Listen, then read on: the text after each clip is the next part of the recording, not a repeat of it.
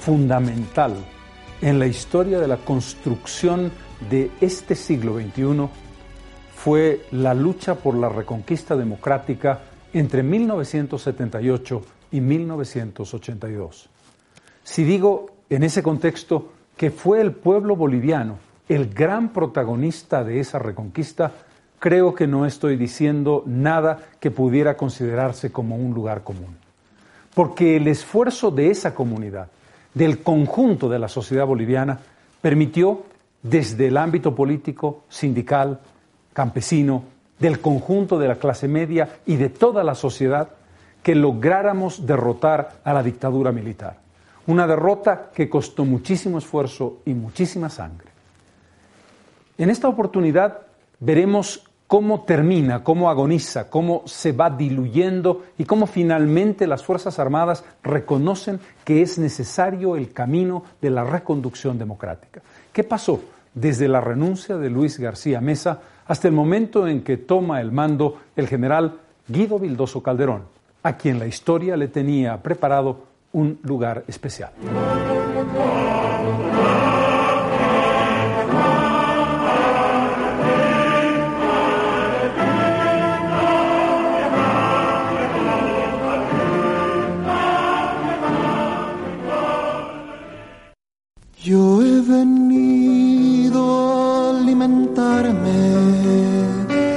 Vida, no de muerte, de destino, patria y sangre, no de ruinas, no de polvo, de piedras,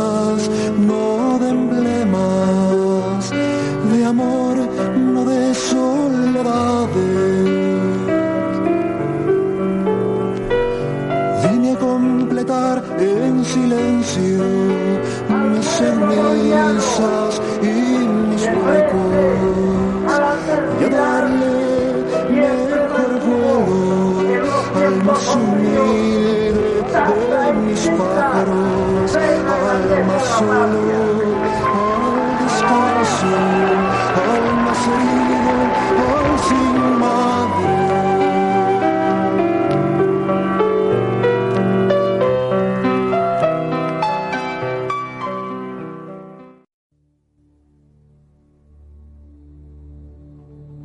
Hay fechas en la historia del país que quedarán grabadas para siempre como momentos fundamentales por razones diversas.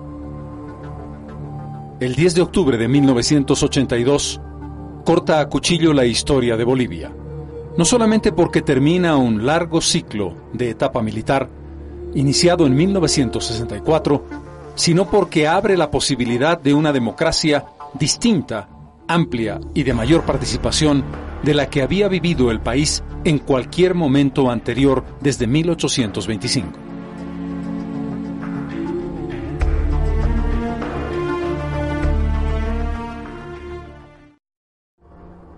Tras la caída del MNR en 1964, comienza el largo ciclo de gobiernos militares con un interregno de tres años, entre 1966 en que Barrientos es elegido presidente constitucional hasta 1969 con la breve presidencia de Luis Adolfo Siles Salinas.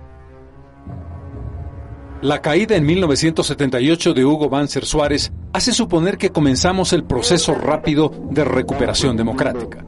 El breve gobierno de Juan Pereda Asbun es un último intento de mantener el viejo esquema. Con David Padilla en 1978 comienza ya a abrirse la democracia después de una larga presión popular. Pero Bolivia tendría todavía que esperar unos años. Entre 1978 y 1982 se lleva adelante una verdadera epopeya popular por recuperar realmente la democracia. En ese interín pasa el breve y sangriento gobierno de Alberto Natush Bush, solo 16 días. Recuperación democrática y nuevamente el golpe de Estado, el de Luis García Mesa. La renuncia de Luis García Mesa el 4 de agosto de 1981 ante la presión popular y los diferentes levantamientos militares que terminan con su gobierno dejaría todavía una secuela. A fin de no distorsionar este noble propósito de ordenamiento nacional que se ha propuesto las Fuerzas Armadas a través de la Junta de Comandantes. Una breve junta militar, 30 días. Celso Torrelio, Waldo Bernal y Oscar Pamo. Luego viene una decisión militar. En ese tiempo, todo se hacía en reuniones del alto mando o de diversas guarniciones que eran consultadas, como si el país fuera propiedad de los mandos militares. Se decide entonces llevar al gobierno a Celso Torrelio. Se trata de una figura curiosa. En menos de un año, y en virtud de una crisis y una falta total de confianza entre unos y otros entre los militares, se da el caso de que Celso Torrelio pasa de general de brigada a ministro del Interior de Luis García Mesa, a comandante del ejército, a miembro de la Junta Militar de Gobierno, a presidente de la República. El gobierno de Celso Torrelio se inicia el 4 de septiembre de 1981 en medio de una intensa y premonitoria nevada. El régimen no es otra cosa que la continuación de la dictadura de García Mesa, que pretende tener una cara más blanda. Allí están, por ejemplo, como ministros el doctor Gonzalo Romero Álvarez García, que fue designado canciller, connotado militante de Falange Socialista Boliviana. Es que ningún boliviano que ama entrañable a su tierra podía negarle su concurso. Nuestra primera misión consistió en romper el aislamiento en que se hallaba y para eso respaldamos un proceso. Hay también un par de figuras del MNR de Víctor Paz Estensoro. Está Adolfo Linares y Juan Carlos Durán, quien ocuparía importantes cargos de ministro en los gobiernos de Paz Estensoro y Gonzalo Sánchez de Lozada. Decreta, artículo primero, desígnase ministros de Estado en los despachos respectivos a los siguientes ciudadanos. Ministro de Relaciones Exteriores. El presidente no tiene fuerza ni capacidad para llevar adelante las tareas que supuestamente le han asignado en febrero de 1982, decreta una medida que sería el principio del fin de la estabilidad económica, la flotación del dólar. Estaba a 25, pasa a 44 bolivianos por dólar y comienza ese proceso que nos llevaría a la hiperinflación galopante. El gobierno de las Fuerzas Armadas de la Nación está consciente que esas medidas por lo excepcional de la situación que se agravó en los últimos 24 meses, son duras y alcanzan con su rigor a todos los estratos sociales de nuestra población. El país estaba pagando las consecuencias de grandes irresponsabilidades. Hugo Banzer no tomó las previsiones cuando comenzó una crisis con descenso de precios y obligación de cubrir la amplia deuda externa.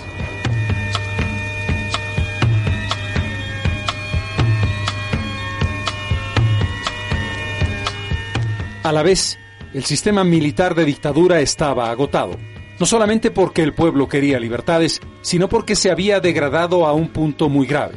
La corrupción, el narcotráfico y la arbitrariedad eran los elementos comunes de un mecanismo de gobierno que tenía sus días contados.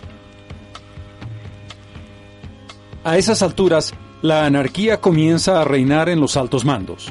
Un temerario coronel quiere ser presidente. Se trata de Faustino Rico Toro. Sin duda, tiene ascendiente en las Fuerzas Armadas. A quien le correspondería la presidencia en esa lógica tan increíble es a Natalio Morales Mosquera, entonces comandante del Comando Conjunto de las Fuerzas Armadas. La tensión y la pelea entre ambos jefes militares va a terminar con una salida que nadie esperaba. Como siempre en la historia, el azar define la figura que sería de transición de la dictadura a la democracia. El general Guido Vildoso Calderón. Sobre la renuncia del general Torrelio, se decide hacer una, un cambio de personajes. Eh, recaía la presidencia en la sucesión de la jerarquía militar y se elegía a uno de los oh, generales más antiguos, que en este caso era el general Natalio Morales. Eh, luego de estas reuniones y cuando se tuvo lista la designación, eh, me encontraba en mi domicilio y fui llamado de urgencia a una nueva reunión. Y en esa reunión convocada en el comando de la Fuerza Aérea, allá nos reuníamos, eh, me dice el general Natalio Morales de que no iba a ser el presidente y que en este caso su Estado Mayor había dispuesto, había sugerido de que se pudiera hacer la designación en mi persona. Un hombre de bajo perfil, que era jefe de Estado Mayor del Ejército. El máximo cargo que había ocupado en el ámbito público era ministro de Salud de Hugo Banzer Suárez. Fue habildoso a quien le tocó en suerte conducir finalmente el proceso de transición hacia el 10 de octubre de 1982. Para llevar a todos ustedes el acto de posesión del excelentísimo señor presidente de la República, general de brigada Guido Vildoso Calderón y de su gabinete ministerial. Juráis por Dios y por la patria desempeñar fiel y lealmente la presidencia de la República, del gobierno de las Fuerzas Armadas de la Nación,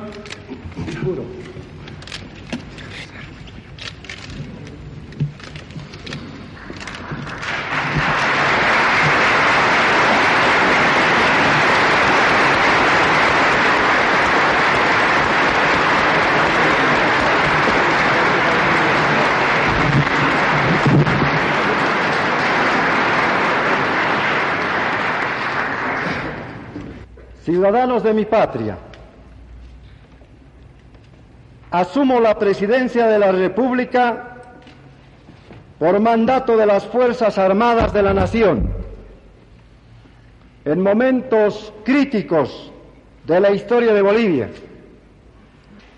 la etapa que comenzamos, corta en tiempo, pero extensa para lograr los objetivos nacionales, como respuesta a la inquietud ciudadana de buscar los caminos de una verdadera democracia plena de derechos y libertades, no se presenta fácil.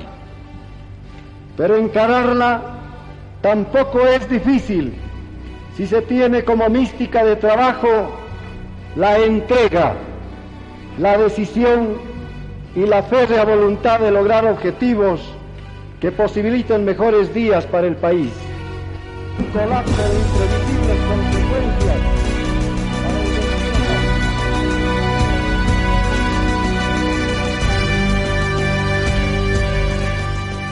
Esa sorda batalla entre los militares en el momento en el que pasa el gobierno de Torrelio a que pudo habernos dado como presidente a Natalio Morales o a Faustino Rico Toro, mostraba ya un proceso de descomposición, pero mostraba también un interés, el que durante un año, 1982-83, los militares gobernasen para un proceso de transición con una nueva elección.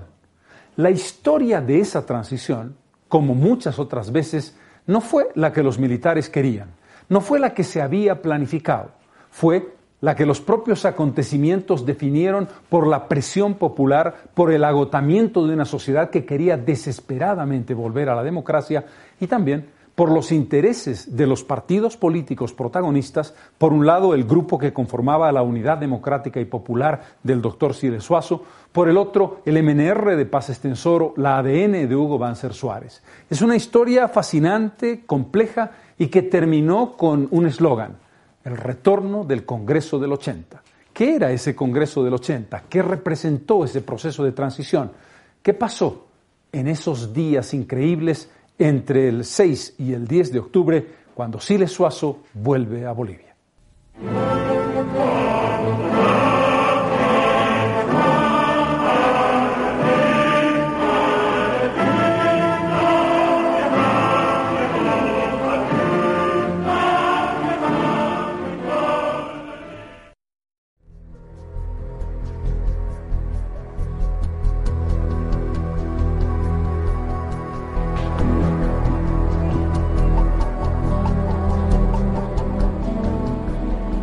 21 de julio, una fecha cabalística en la historia de Bolivia.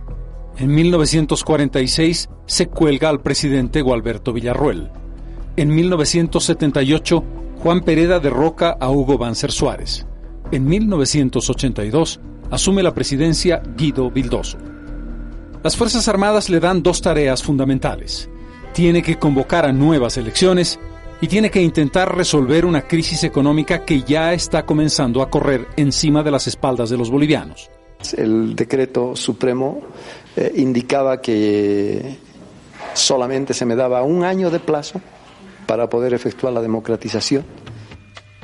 Pero como otras muchas veces en nuestra historia, una cosa es lo que se dispone en teoría y otra cosa diferente lo que ocurre en la práctica. El gobierno de Vildoso no solamente que no llega a cumplir un año, sino que apenas supera los dos meses. Los acontecimientos se van precipitando, el pueblo está impaciente y las presiones populares son ya insostenibles. Las Fuerzas Armadas han perdido poder, prestigio y capacidad de coerción. Vildoso se da cuenta de esa realidad y asume con pragmatismo el camino de conducción hacia la democracia. En el tema económico, la responsabilidad está en manos del entonces joven Alfonso Rebollo Tenier, que jugaría un papel destacado en otro momento de la historia, con un nombre que todos conocemos, la capitalización. Ya la crisis la habíamos sentido, fueron bajando paulatinamente los precios de nuestros minerales y de los hidrocarburos, de tal manera que también el, el acortamiento que se efectuaba en las fechas de las deudas de nuestra deuda externa, se presentaban y ponían en mayor algidez la economía del, del Estado. De tal manera que era consciente de estas situaciones. Por otra parte, también se veía una inflación que iba subiendo oh, día a día. Tiene que buscar soluciones económicas de corto plazo. Para ello, propone lo que entonces se denominaba un paquete económico un paquete económico de estabilización que se pone en consideración de diferentes sectores sociales, uno de ellos la Central Obrera Boliviana. Fundamentalmente lo que queríamos eh, era de que estos líderes que tanto criticaban al gobierno militar, que tanto criticaban nuestra forma de conducción económica, pudieran en su momento enriquecer aquel instrumento, aquel aquel cúmulo de decretos que nosotros íbamos a lanzar. Y no lo hicieron. La verdad es de que había simplemente un deseo insatisfecho de la captura del poder por el poder. Su líder, Juan Lechinoquendo, su compañero más inmediato, Simón Reyes, van a dar una respuesta contundente y van a adelantar lo que sería la lógica ultra radical, sin ningún tipo de concesiones, y que llevaría finalmente al desastre a la UDP en las respuestas que le dan al gobierno del presidente Vildoso. Yo no sé por qué están buscando satisfacer a los usureros cuando deben satisfacer el hambre de este pueblo con otro tipo de medidas. México se ha parado frente a esto. Y si recuerdan algunos presentes, la Central Obrera Boliviana hace más de 50 días ha planteado bien claramente romper con el Fondo Monetario Internacional, porque primero hay que resolver el hambre del pueblo. Pero al gobierno tampoco le va bien con la empresa privada. El paquete económico es respondido con una negativa. Lo que los empresarios privados quieren, igual que la Central Obrera Boliviana en este caso, es una salida rápida del proceso dictatorial. Pero la economía es solamente un tema. El otro tema fundamental, el corazón del problema, es la salida política. Bolivia había vivido antes de la dictadura de 1980 tres procesos electorales. En 1978, el gran fraude. Juan Pereda Asbun le roba la elección a Hernán Silesuazo de la UDP. Ese resultado y ese fraude darían lugar al golpe de Estado que derrocó a Hugo Banzer Suárez. Un año después, en junio de 1979, se produce un nuevo proceso electoral. Esta vez, casi un empate. La UDP y el MNR a 1.500 votos de diferencia. Gana Hernán Silesuazo, el segundo lugar para Víctor Paz y el tercero para Hugo Banzer. En esa oportunidad, la testarudez de los líderes políticos, Hernán Silesuazo y Víctor Paz Estensoro, y la decisión de purismo a ultranza de Marcelo Quiroga, que con sus cinco votos pudo haberle dado el triunfo a la UDP, llevan al empantanamiento, a la presidencia de Guevara y a la lógica de una crisis interminable. En 1980, una elección en la que esta vez la UDP gana con total claridad. Hernán Siles Suazo de la UDP obtiene el primer lugar y muy lejos Víctor Paz Estensoro, que pagaba el precio de su sí y no al golpe de Natush. Pero después de ese proceso electoral viene el golpe del 17 de julio.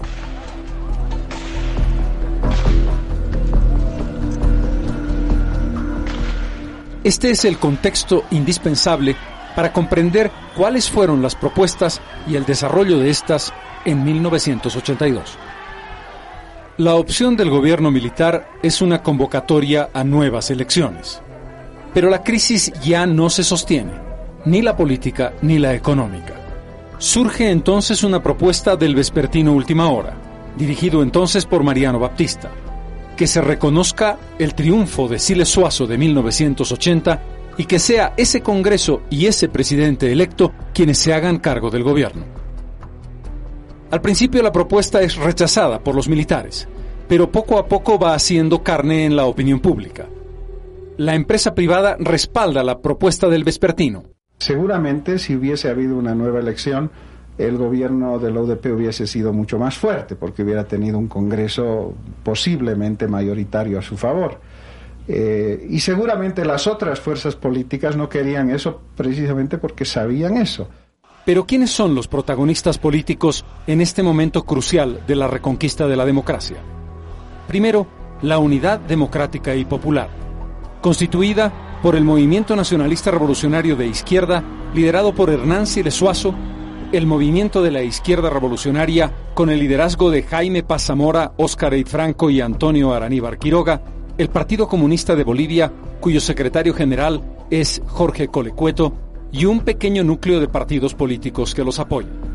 La UDP es el producto de un acuerdo que se hace en 1977, acuerdo que firman el MNRI, el MIR y el Partido Comunista de Bolivia. Viernes 8 a horas 15, movilización para la victoria en la Plaza San Francisco. de unidad democrática popular, de unidad democrática popular. La línea, la izquierda.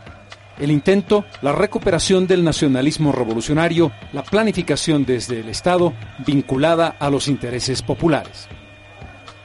En el centro está el movimiento nacionalista revolucionario llamado entonces histórico, de Víctor Paz Estensoro. El planteamiento es la búsqueda de una flexibilización frente a la crisis económica.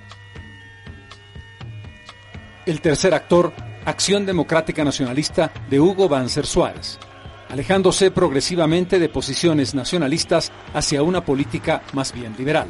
Encarna la derecha y la nostalgia de lo que fue el proceso dictatorial. El péndulo político en Bolivia ha pasado de la derecha a la izquierda y la mayor parte de los votantes bolivianos quieren una política izquierdista que recupere el viejo Estado poderoso. Pero obviamente entran a terciar los políticos. Las opiniones son diversas y los intereses también.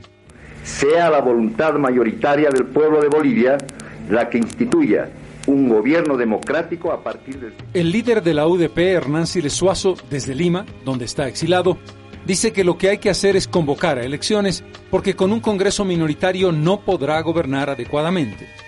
Y está seguro de que el 38% obtenido en 1980 puede superarse largamente. Le ilusiona incluso la posibilidad de obtener la mayoría absoluta. No le falta razón. El país en ese momento estaba galvanizado a favor de la UDP. Paz Estensoro, que ha obtenido el segundo lugar por el contrario, espera que Siles Suazo, literalmente, se cocine en su propia salsa. Quiere tenerlo como presidente, pero él controlando la mayoría en el Congreso opositor. El Congreso de 1988 es una gran victoria táctica y estratégica de Paz Estensoro sobre Siles, porque Paz Estensoro le entrega el gobierno a Siles en sus propias condiciones, ¿no? reteniendo la mayoría del Congreso, eso es muy cierto. Y había una, una razón política muy clara. El- como decía el doctor Paz, la UDP es un globo y hay que desinflarlo. Y la única forma de desinflarlo es darle el poder. Ya en la práctica del gobierno, el pueblo verá lo que es la UDP. El MIR está en un dilema. Por una parte es consciente de que la minoría parlamentaria será una desventaja en el gobierno, pero por la otra, el MIR tiene miedo de que Siles Suazo eligiera otro candidato que no fuese Jaime Paz como compañero de fórmula en una eventual nueva elección. Por eso se inclina por la idea del reconocimiento del Congreso del 80. El proceso democrático reabierto en 1982 no podría comprenderse sin la gran capacidad de movilización y sobre todo la fascinación generacional que ejerció el movimiento de izquierda revolucionaria. Mientras el jefe de la UDP estaba en el exilio en Lima, la llamada Troika Mirista convoca a nombre de la UDP, junto con los partidos de la coalición de entonces, a una gran manifestación en la Plaza de San Francisco. La gran concentración del 7 de, de septiembre, en la que estuvo Jaime Pazamura, la del hambre no espera y todos a la Plaza de San Francisco, que creo fue uno de los actos ciudadanos de signi- eh, significativos. Esa manifestación fue uno de los catalizadores más poderosos para terminar cualquier duda y llevar a la decisión de convocar al Congreso del 80. pueden destruir nuestro país, pueden saquearlo,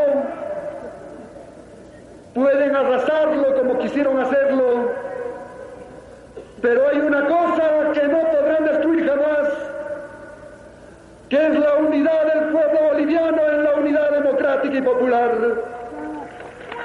Nuestro frente, nuestro frente ya no es de sus componentes, de sus partidos componentes.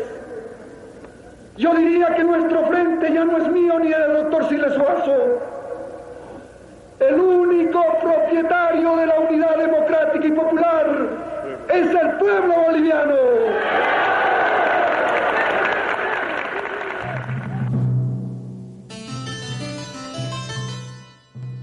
Pero no se puede desconocer el papel que jugó, como en 1979, la Central Obrera Boliviana, que convocó para el 17 de septiembre de ese año para una gran huelga general indefinida.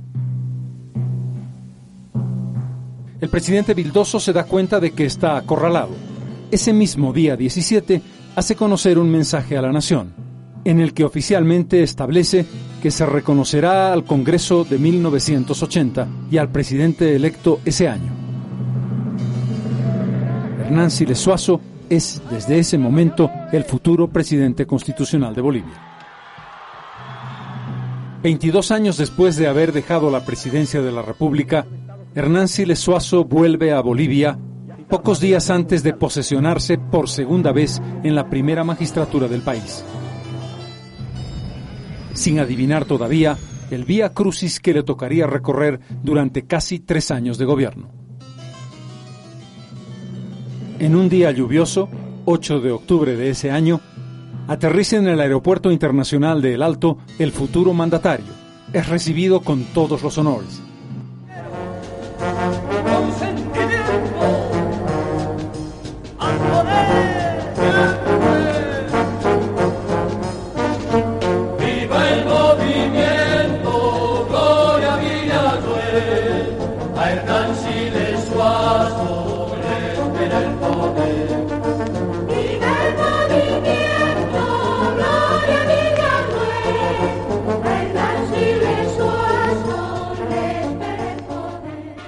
Pero lo más importante va a ser la experiencia de ver esa gigantesca multitud que lo sigue en su bajada desde el alto a la ciudad de La Paz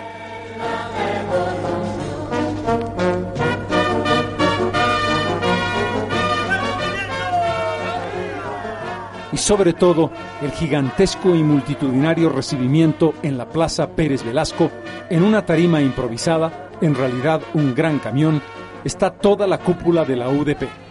Jaime Pazamora va a darle un emotivo recibimiento en un vibrante discurso al futuro presidente. Siempre llegó usted combativo y clandestino.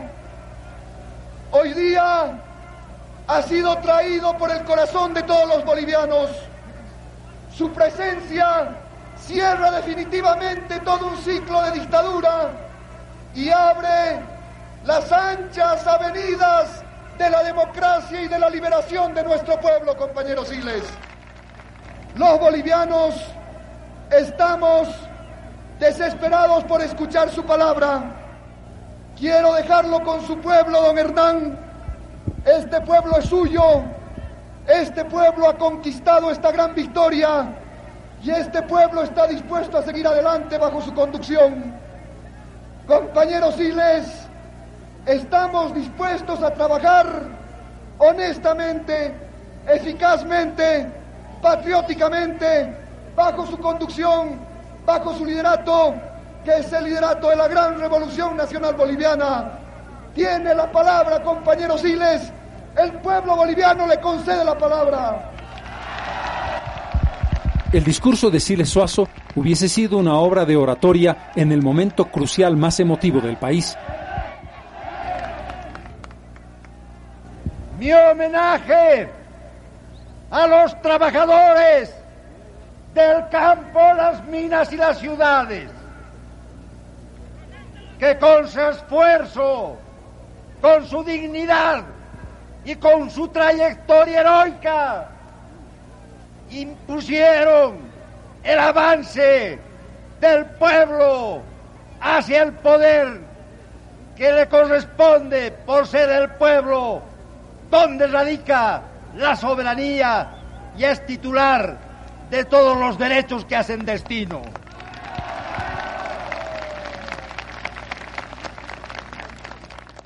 Y es este pueblo el que ha realizado la hazaña sin par de la transición pacífica de la dictadura hacia la democracia. Si no se le ocurre una idea que luego tendría que pagar muy caro, un compromiso, el famoso compromiso de los 100 días y la solución de la crisis económica. Es posible que por el gran esfuerzo democrático y pacífico llevado a efecto entre los próximos 100 días la situación económica empezará a ser aliviada. Vamos a construir una democracia que sea viable para que nunca más vuelvan los gobiernos de facto para que nunca más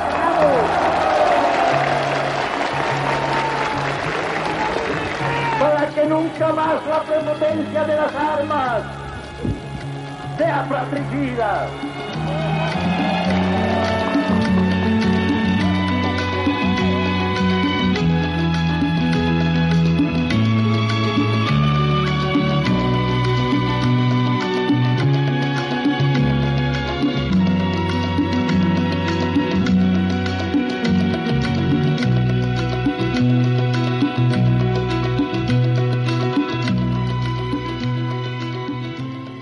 Quienes jóvenes entonces asistimos a esas increíbles manifestaciones en la Plaza de San Francisco en septiembre y en octubre de 1982, quienes habíamos depositado nuestras esperanzas en la nueva generación política, creímos de verdad que se abría un espacio nuevo para la historia, para la democracia, para el pluralismo, y en muchos sentidos esas esperanzas y esas ilusiones fueron respondidas correctamente. Finalmente, Bolivia vivió más de un cuarto de siglo en democracia. Finalmente, la constitución política del Estado se aplicó. Y más allá de los graves errores, más allá de las circunstancias que podríamos objetar en muchos sentidos de lo que representó la democracia, que no se pretenda hoy olvidar que ese momento fue crucial, que en efecto hay un quiebre, que definitivamente el pueblo boliviano conquistó con éxito un espacio diferente que estaba cerrando el proceso iniciado en 1952. Y aunque ustedes eh, verán ahora algunas anécdotas que daban la impresión de que el destino se ensañaba con el nuevo presidente Hernán Siles Suazo, la anécdota de la medalla o la anécdota del entrepapelamiento del discurso, no nos cabe la menor duda de que esa euforia gigantesca, ese grito permanente de UDP, UDP, UDP que ustedes escucharán, estaba abriendo un escenario que definitivamente borraba una parte de la historia y abría otra, la del país, la del futuro, la del siglo XXI.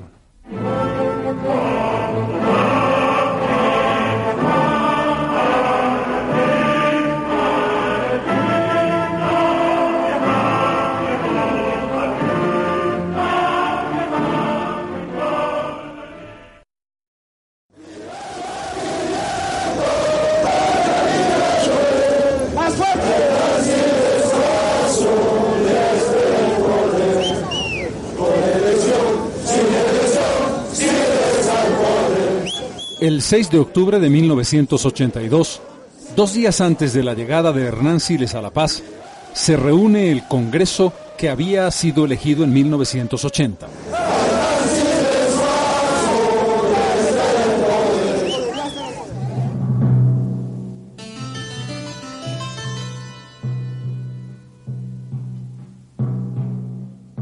En esa primera reunión, su objetivo es definir y legalizar el voto por presidente y vicepresidente de la República.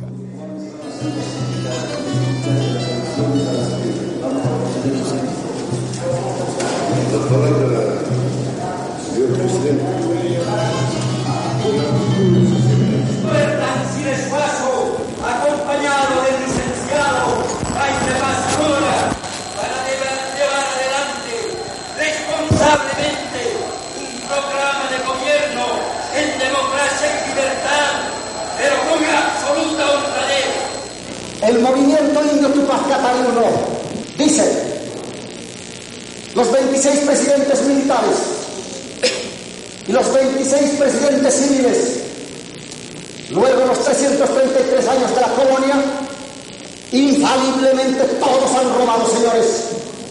Han saqueado nuestra tierra, han saqueado nuestro oro, nuestra plata y nuestro español. Y ese pertenece al pueblo indio, al todo el suyo, alto y suyo. Por el binomio por el cual votó el pueblo boliviano, el binomio Siles Suazo Paz Zamora.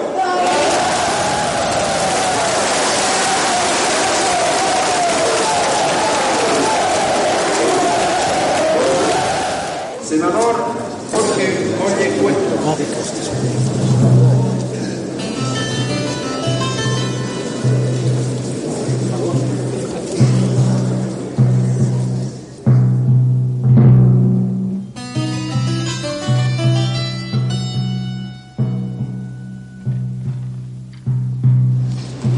Hernán Siles Suazo, doctor Hernán Siles Suazo, Siles Suazo, Siles Hernán, General Hugo Vance, Siles Suazo. Resultado del escrutinio. Doctor Hernán Siles Suazo, 113 votos.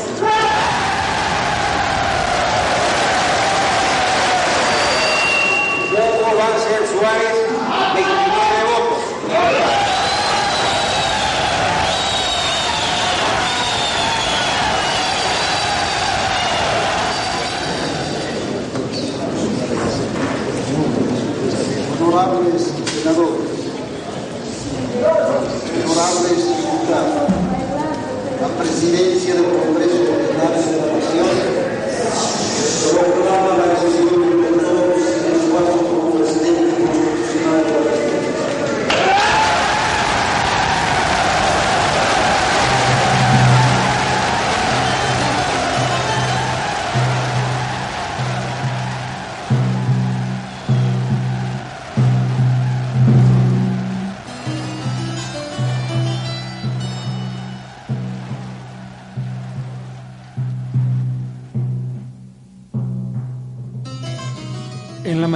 La mañana del 10 de octubre se vivían dos sensaciones totalmente distintas. En el Palacio de Gobierno, el presidente Vildoso y su gabinete con mucho alivio. Se terminaba, por fin, un camino muy difícil que habían tenido que cerrar después de 18 años de dictadura.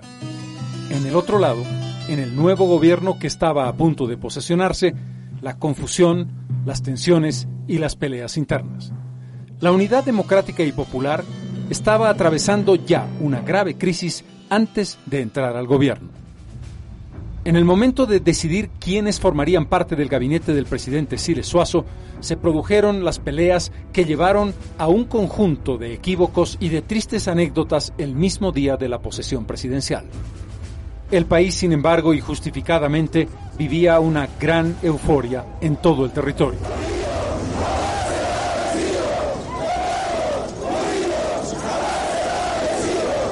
Cuando llegó la primera hora de la tarde, la Plaza Murillo estaba llena de simpatizantes de la UDP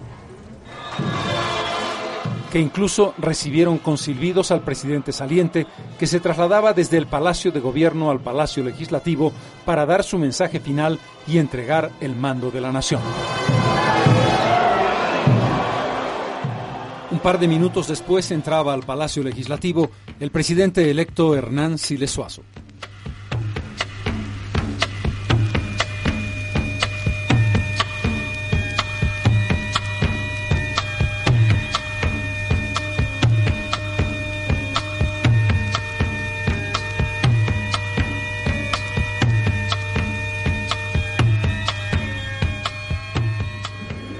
Hace ingreso a la testera del Palacio Legislativo el presidente general Guido Vildoso Calderón. Está también el presidente del Senado, el doctor Julio Garreta Iñón. El presidente... A pesar de esa presión, Guido Vildoso hizo un discurso sereno y ecuánime, en una evaluación en la que reconocía los errores cometidos y deseaba éxito al nuevo gobierno. Esta clara conducta demuestra además que los bolivianos somos capaces de unirnos y de trabajar juntos cuando tenemos por encima de todo interés personal o de grupo un gran objetivo nacional, cuando tenemos un común denominador que regula nuestras acciones.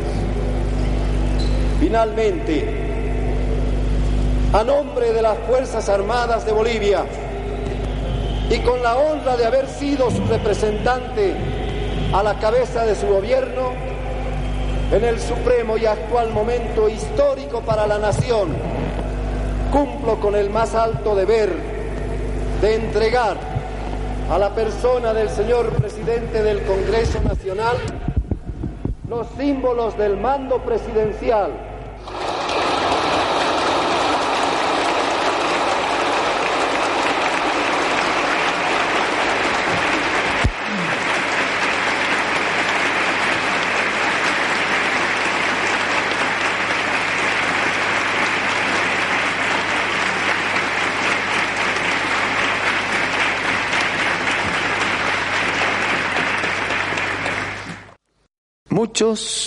Indudablemente baten palmas para decir que son los autores de la democracia.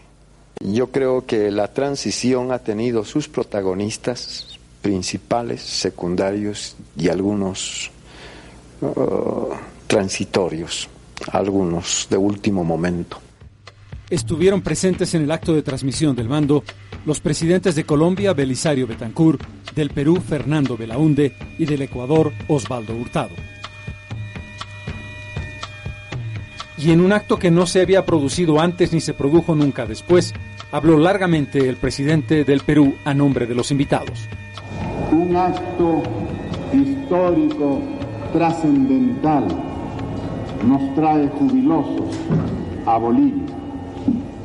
La restauración constitucional, restauración, señor general, que se logra sin derramar una sola gota de sangre.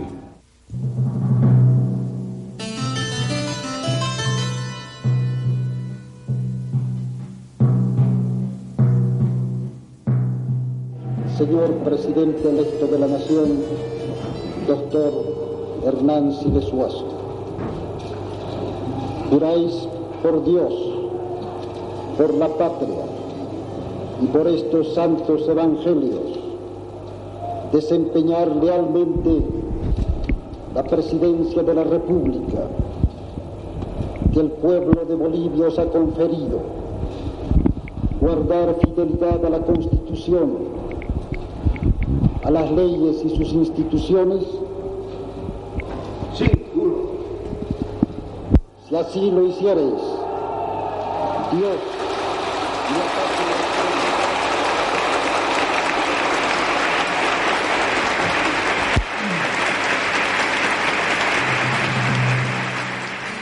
Una de las anécdotas que quedó para la historia fue el momento en que el presidente del Senado, Julio Garreta Illón, coloca la medalla presidencial sobre el pecho del nuevo mandatario. Por única vez en la historia, la medalla es colocada al revés. Sería una anécdota premonitoria, lo dirían después quienes comentaron el hecho.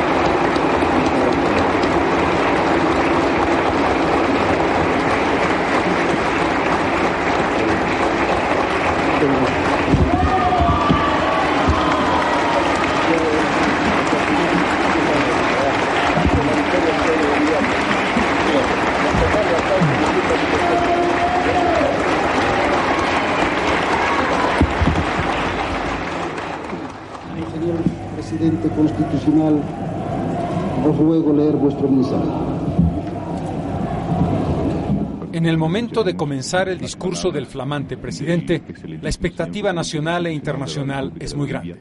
Nadie podía prever que al presidente se le entrepapelaría el discurso y este, lleno de tachaduras y correcciones, le generaría más de un problema en su lectura. La estructura social tiene características particulares.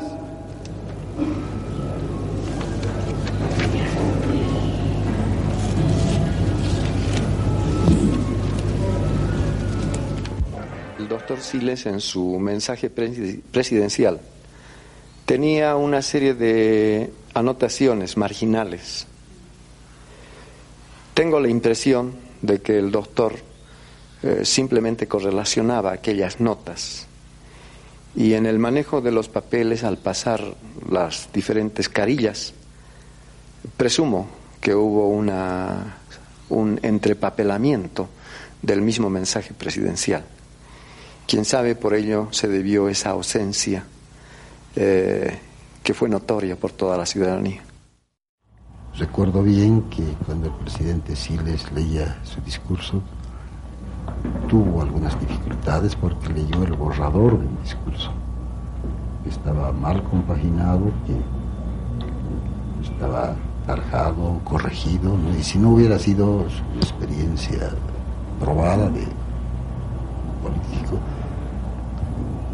no hubiera podido seguramente decir un discurso tan importante como era el que pronunció en esas circunstancias, eh, la forma que lo hizo, pero a mí me dejó muy preocupado ese hecho, porque ya, ya, ya, me daba, era una señal de la falta de coherencia, de la improvisación, de la falta de, de unidad del equipo de gobierno que se iba a hacer cargo del país. Que el esfuerzo que realicemos los bolivianos por el progreso de nuestra patria no solo es por nuestra patria boliviana, sino por la gran patria latinoamericana.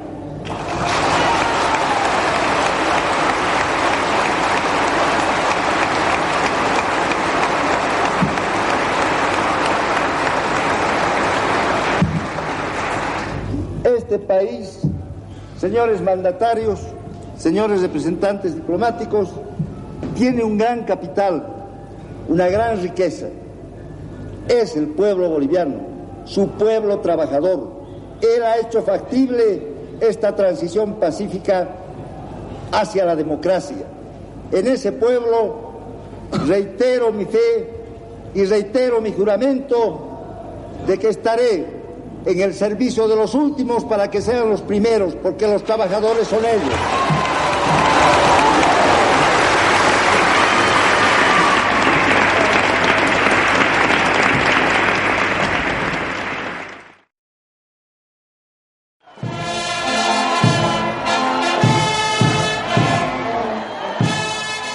Al caer la tarde, el nuevo presidente se traslada al Palacio de Gobierno.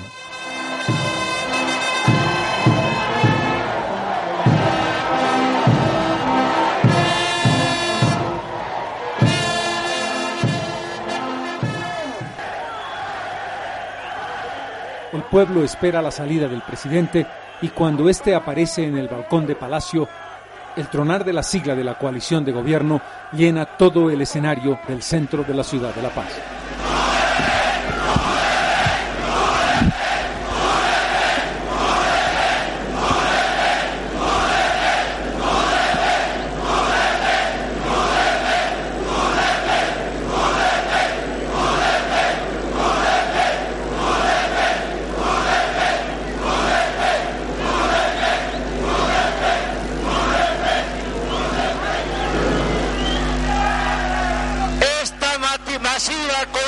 De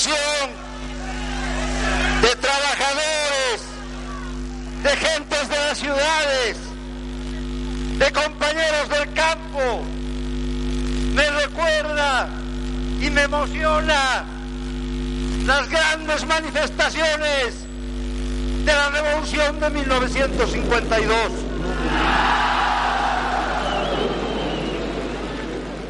El duro y difícil trance que vivió Bolivia durante casi cuatro años y medio para reconquistar finalmente la democracia había concluido.